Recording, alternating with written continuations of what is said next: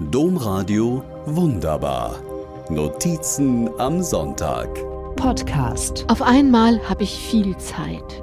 Wie so viele andere habe ich mir eine kleine Packung Coronaviren geholt. Corona hat mich aber nur leicht erwischt. Es braucht dennoch seine Zeit, wieder auf die Beine zu kommen und nicht mehr so schnell müde zu werden. Zeit, um in der Sonne zu sitzen, Tee zu trinken und zum Nachdenken. Zum Beispiel darüber, warum es mich nur so leicht erwischt hat. Natürlich liegt das daran, dass ich schon zweimal geimpft und einmal geboostert bin, ohne auch nur eine der drei Spritzen zu bezahlen.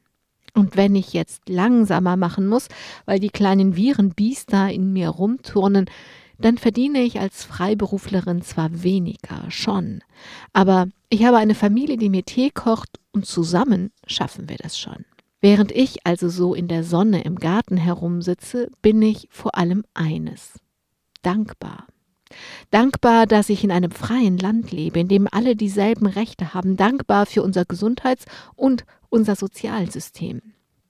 Da ich mittlerweile nicht mehr ganz so angestrengt bin, lese ich auch wieder zum Krieg. Und das in der Sonne herumsitzen wird gleich noch bizarrer. Denn während ich hier sitze und alles habe, was ich brauche, haben andere Menschen Krieg. Während ich mich ausruhe, sterben junge Männer in Panzern oder Hubschraubern. Während ich mich ausruhe, leiden Kinder in Bunkern. Während ich mich ausruhe, verbluten Menschen. Krieg heißt Bomben fallen, Menschen sterben, Kinder leiden, alle haben Angst, niemand weiß, was kommt. Ich kann nicht ändern, dass ich so viel Glück habe und andere gleichzeitig so viel Pech. Aber ich kann mein eigenes Glück und all die vielen Privilegien bemerken.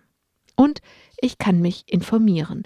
Zum Beispiel mit einem Interview mit Heidi Tagliavini in der NZZ.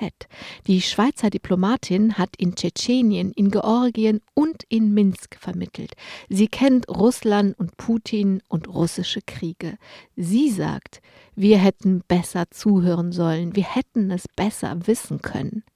Ob es uns passe oder nicht, Frieden brauche eine faire Lösung. Man müsse immer mit dem Verlierer leben, sonst sei der nächste Krieg absehbar. Frieden brauche Freiheit und Demokratie und sei selbst dann nicht sicher. Frieden müssten wir uns jeden Tag neu verdienen. Na dann mal an die Arbeit. Domradio wunderbar. Mehr unter domradio.de slash podcast.